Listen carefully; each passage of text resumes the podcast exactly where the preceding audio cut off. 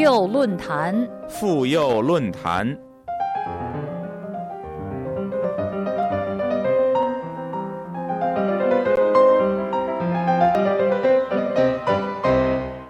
听众朋友，又到了妇幼论坛专题节目的时间了，我是主持人韩青，欢迎您收听我们的节目。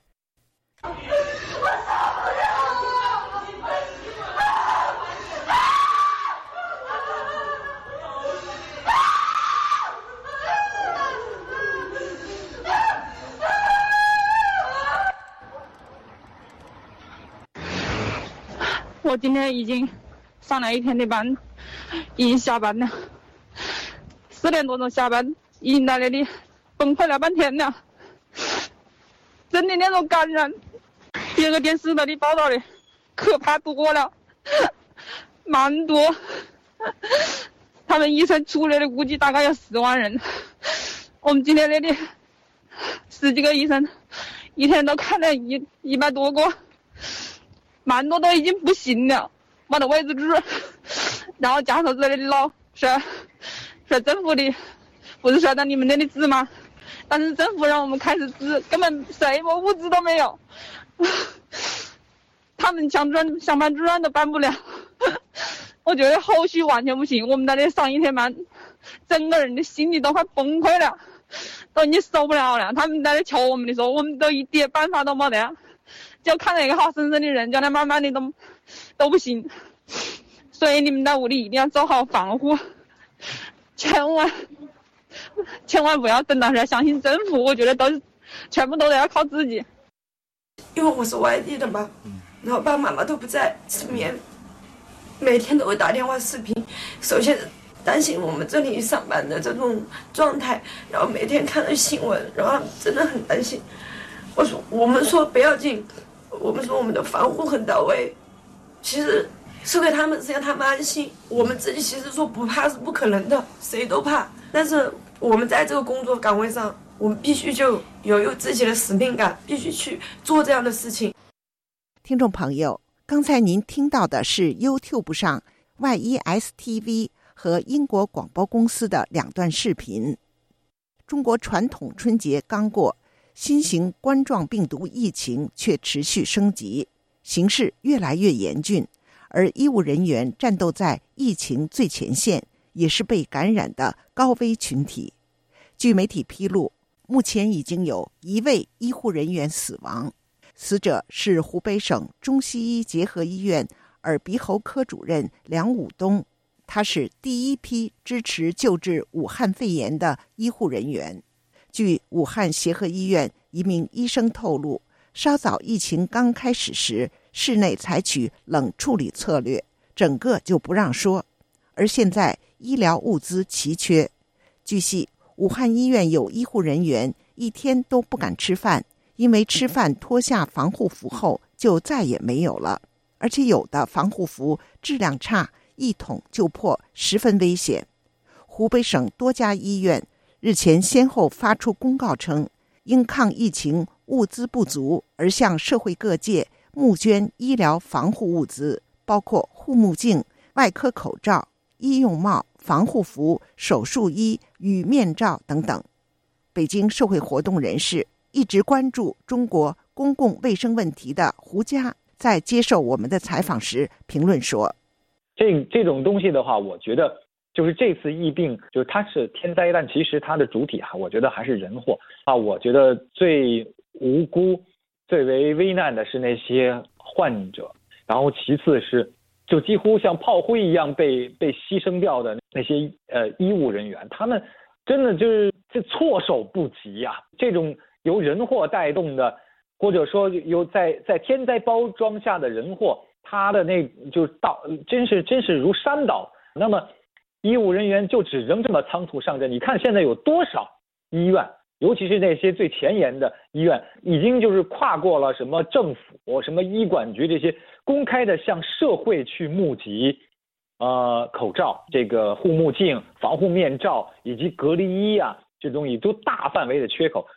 由于医务人员自身安全得不到保障，处于高度风险中，大量病倒或者拼命连轴转，就没办法。最高效率的尽到救护病人的责任。胡佳先生说：“这其实就是在以另一个形式杀人。”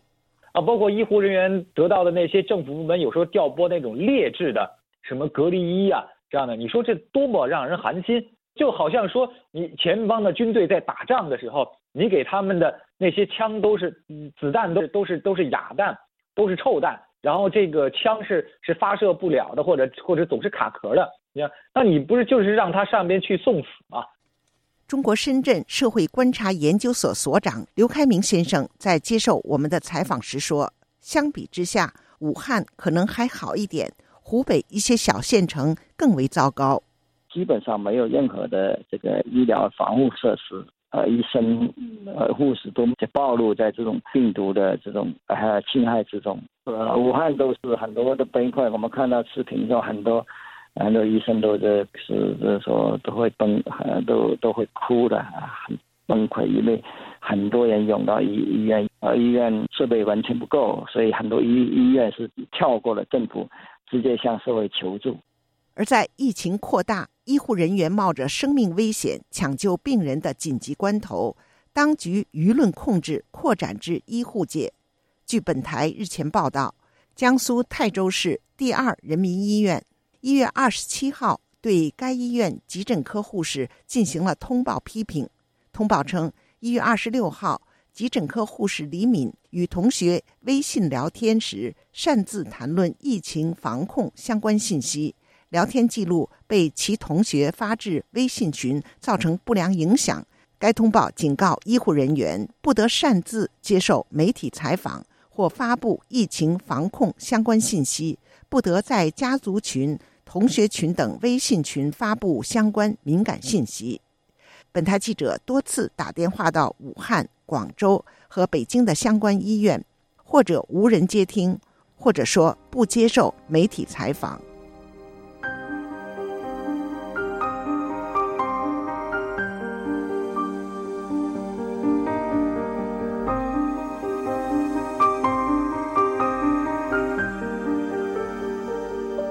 听众朋友，您正在收听的是妇幼论坛专题节目。我们今天的话题是：由武汉女护士的崩溃，看天灾包装下的人祸。请您继续收听。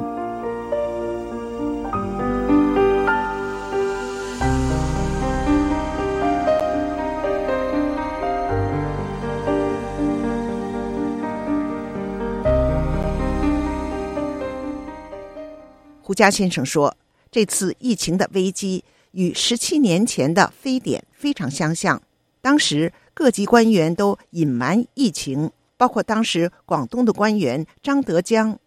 而现在来讲的话，从武汉的市长还有省长，从他们那个角度上来讲，一样是这种做派。这一次的这个疫情呢，正好赶上湖北省的啊人大政协这个。”会议，那么像这种类型的时候的话，都往往是不能够让所谓不和谐的声音破坏会议的氛围的。而且去今年的呃春节呢，也也是就是说相对较早，所以这一次非常早的情况下的话，它就这种氛围就在那一种庆祝的氛围，一种所谓和谐的氛围，那他就把这些东西都压下来了，造成的是在一月二十三号、二十二号、二十三号左右的时候。那些就我的朋友中有生活在湖北的，比如说黄冈啊这些地方，仍然说当地一派喜庆氛围，是个就没有什么人戴口罩，这是多么可怕的事情！嗯，在那个阶段的话，正是密集的传播，然后许多的人正处于潜伏期的状态，而且在那个阶段也是大量的人就是开始旅行，有些人回到湖北去，有些人离开湖北，然后当这个。疫情的问题开始，比如被钟南山啊什么给揭示出来以后的话，那就形成了一个，呃，首先是武汉大量的人或者湖北大量的人逃离这个地方。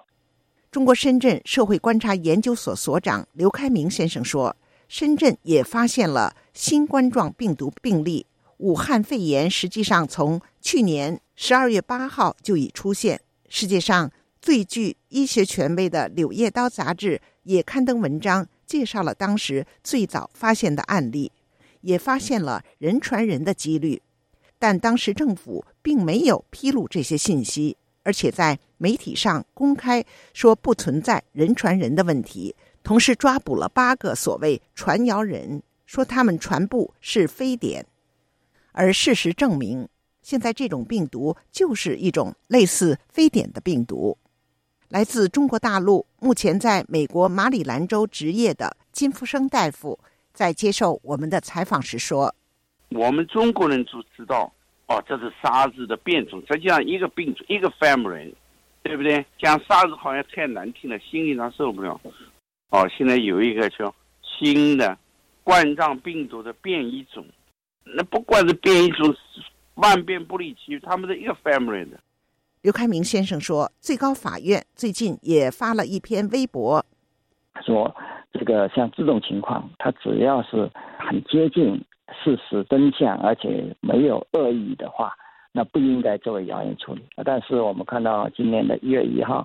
呃，武汉公安是把它作为谣言处理，进行了全网通报，呃，甚至在中央台播播出来，这是一种对对病的疫情的这种隐瞒、隐藏以及对传播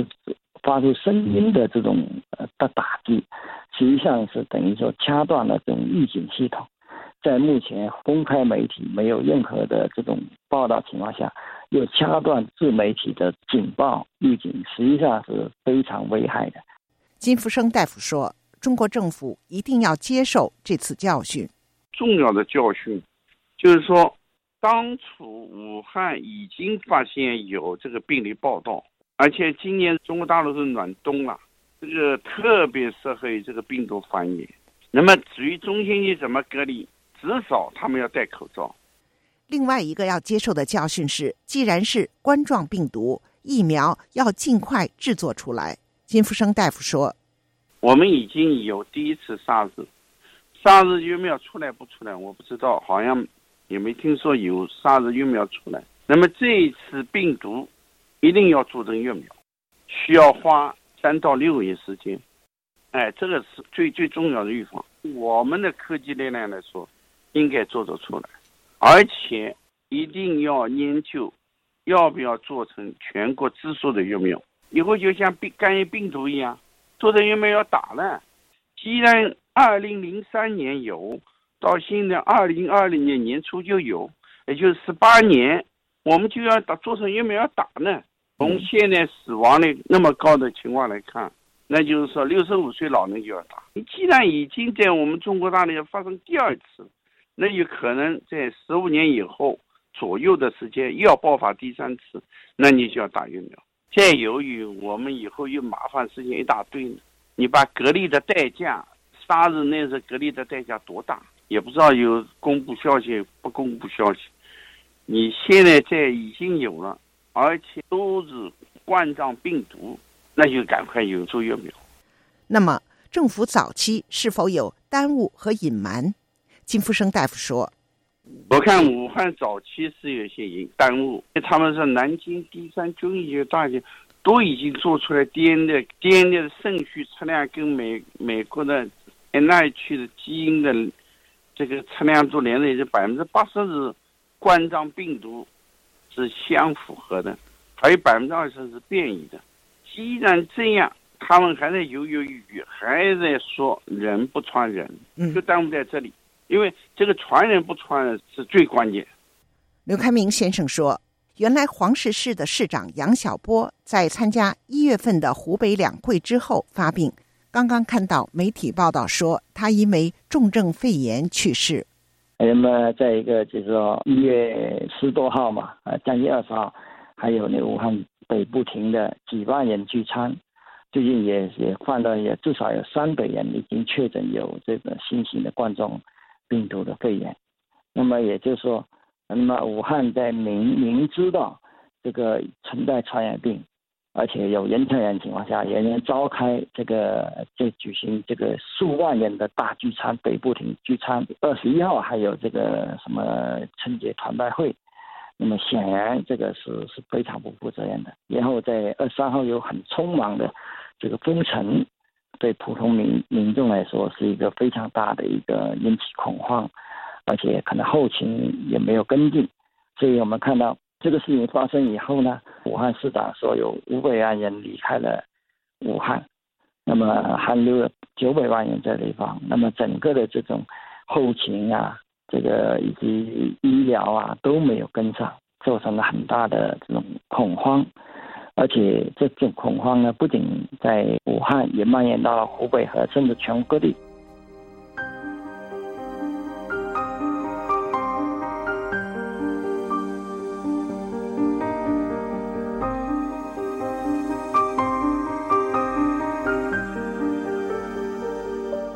听众朋友，您正在收听的是妇幼论坛专题节目。我们今天的话题是：由武汉女护士的崩溃，看天灾包装下的人祸。请您继续收听。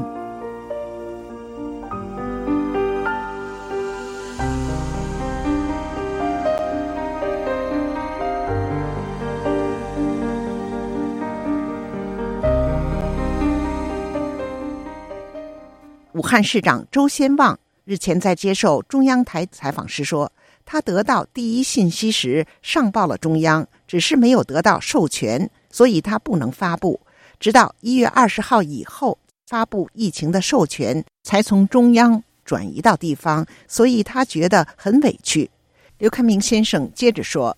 所以他这个公开的这个接受采访的这个回答。”实际上就说明，呃，可能是我们目前的这种疫情的公告、公通报体系，而且舆论的管控模式，呃，导致了疫情的掩掩埋了。所以，这个武汉市长说自己给自己打八十分，也就是说，他从他的角度来说，他认为他都按照这个流程，按照我们有关法律规定来做了，但只是他没有得到，而中央没有授权他发布这疫情，所以他不能发布。对他只能掩盖，那么甚至说让公安去抓人，包括说在二十号前后，我们到了很多人都发现说，呃，你只要说到这个疫情，都不能够在在自媒体上发出来，很容易被删帖，甚至各地医生都被下命令不允许发布这种疫情，所以只能由政府部门统一发布。显然，政府部门在获得信息。不管是是否有意隐瞒信息，但起码有一个信息的迟缓，或者不能够知掌握真实情况，导致延误病情呃疫情的控制，导致社会的恐慌，甚至疫情的蔓延。胡佳先生说，中共走的是两个极端，要么是完全的松懈，不做预警，要么是瞒报。当地官员首先考虑是，就说这个疫病的出现会不会影响？他的仕途，这样，因为这个疫病的话，它它会反映说你那个地方是存在问题的，这公共卫生，所以说首先想的是怎么隐瞒，看看能不能就是说在隐瞒的过程中把它解决掉，最好不要向上面发生。然后你后边你看到的是什么？你看到的是这个疫病不仅没有因为你的这个否认和隐瞒而消失，而恰恰是在那个期段以后呈几何级数制的增长，让大量的。人就是这样感染上了这个疫病，而且这整个的过程中，无论是对于这个生病个体的救治，还是对于其他跟他接触者的那种隔离观察，这些都会耗用大量的资源。就是你当你原来的渎职的话，在分分秒秒钟的话，就制造了大量的社会方面的这种代价，这种代价是不可计量的，因为生命是无价的嘛。胡佳先生说：“虽然我们现在确实知道有人已经痊愈出院，但当时治疗非典后，也引起很多人股骨头坏死，完全成为废人。”胡佳先生说：“这次疫情存在的长期的不可修复的隐患，我们还不知道，因此每一分每一秒的延误，都可能是打开了潘多拉的盒子。”自武汉爆发的新型冠状病毒肺炎的瞒报和延误，造成疫情迅速蔓延。目前传播途径已至亚太地区、北美和欧洲。除中国大陆外，已有十多个国家和地区发现了确诊患者。这些地区是香港、澳门、台湾、法国、日本、澳大利亚、美国、德国、加拿大、马来西亚、尼泊尔、新加坡、韩国。台湾、泰国、越南、柬埔寨和阿联酋，胡佳先生说：“啊，当然他还有有理由，还说说这个当年 SARS 瞒报了四个月，我们这个只有一个月。那他还 还在这方面，他还就是沾沾自喜，还还觉得说自己在这一方面的话，已经做得够出色的了。包括呢，武汉市长给自己打八十分，我觉得他真的有有脸去这样，去去去说。就就这些官员，你不知道他们真的是共产党员，确实是用特殊材料造成的。他们的最坚硬的部分是在他们的脸皮那一部分，你最坚硬最厚的就是在那里。但另一方面，武汉市长周先旺确实又说了一句实话，是基于对自己的自保。他说：“不公开疫情是他没有这个权限。”胡佳先生说：“所谓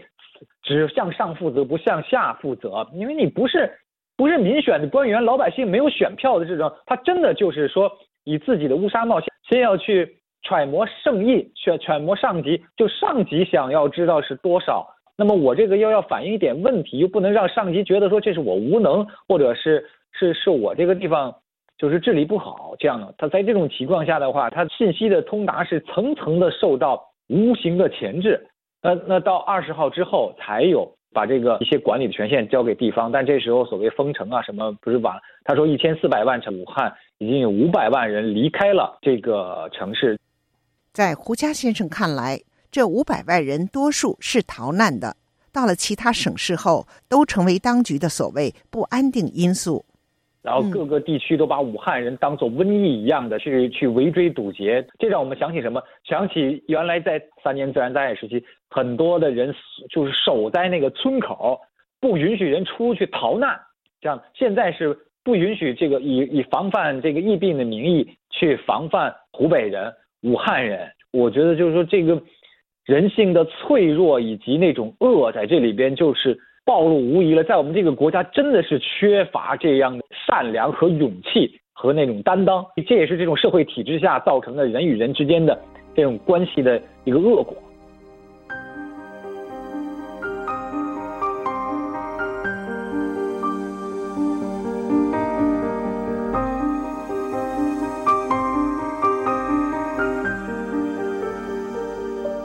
听众朋友，您正在收听的是妇幼论坛专题节目。我们今天的话题是：由武汉女护士的崩溃，看天灾包装下的人祸。请您继续收听。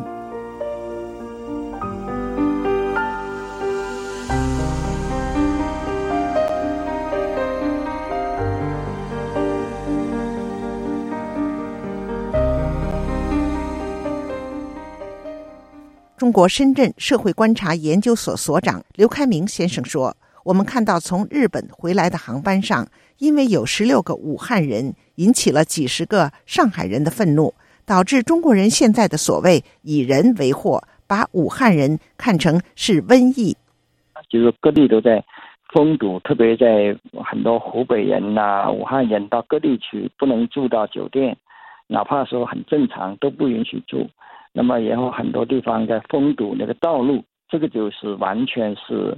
把武汉人作为一种瘟神来看待，这个完不仅是歧视了，我这个甚至是犯罪了。哎，从这个疫情完全看着，完全没有一个叫民族命运共同体的这种概念，就是没有这种同胞爱、同胞情的这种这种互相关爱的这种心。特别这一次从呃日本回来这个航班就可以看到。这种情况下，那么像日本，我们看到说，哎，这个签证过了，日本是不允许延长签证，但是日本政府还是破例的给他们每个人都延长，凡是愿意留下来都延长了一个月三十天，就三十天的延长。那么我们看到日本人对到日本的武汉人没并没有呃任何的歧视待遇，但是是中国人对他们歧视。刘开明先生说。这再一次印证了鲁迅早就说过的一句话：“中国人是只爱国不爱人，国人之间并没有一种叫做命运共同体的同胞之情。”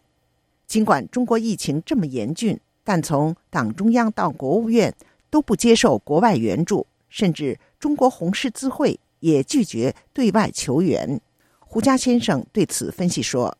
那么他要表现的是，我们是泱泱大国呀，我们是个大撒币的国家，那世界第二大的经济体，我们十四万亿的生产总值，人均生产总值超过一万美元，这是在习近平主席领导之下的话，共产党的这个这个英明的治理之下的这样的胜利果实，我们就当年在那个唐山大地震的时候也是拒绝所有的各种各样的物资以及救灾的这样的援助。现在他先先拒绝的是物资，就是说我没没有那么严重，我们国家有能力去治理。他首先是从这个角度去的，然后其次呢，他是拒绝那些应急救援啊、这个医疗啊这些方面的啊，包括国外的这种慈善的也有这样的，就是紧急救助形式的 NGO 啊到达现场，因为这些人如果到了现场，实际上你就隐瞒不住了，那些人都是专家。那些人都富有经验，他们在这边说的情况的话，将会让全世界明白。世界卫生组织紧急委员会一月二十三号曾经就中国武汉新型冠状病毒肺炎疫情召开会议，认为由于在中国境外的病例很少，决定不将疫情定为国际关注公共卫生紧急事件。胡佳先生就此评论说：“中国共产党在世世界卫生组织。”就是经营多年了，渗透了很那个很，就是非常非常的深厚了。这样的，一方面是拒绝台湾，然后把台湾割裂在外，不让台湾分享各种疫病。这不仅仅限于这次新型冠状病毒啊，还有包括其他的任何的这样的。然后其次的话，他在里边也是，他可以垄断这种信息啊。当中国发生这种灾害的时候，你不要想去掌握实际情况。其次的话，你你也不要用这种东西来否定。我的一党专政的治理模式，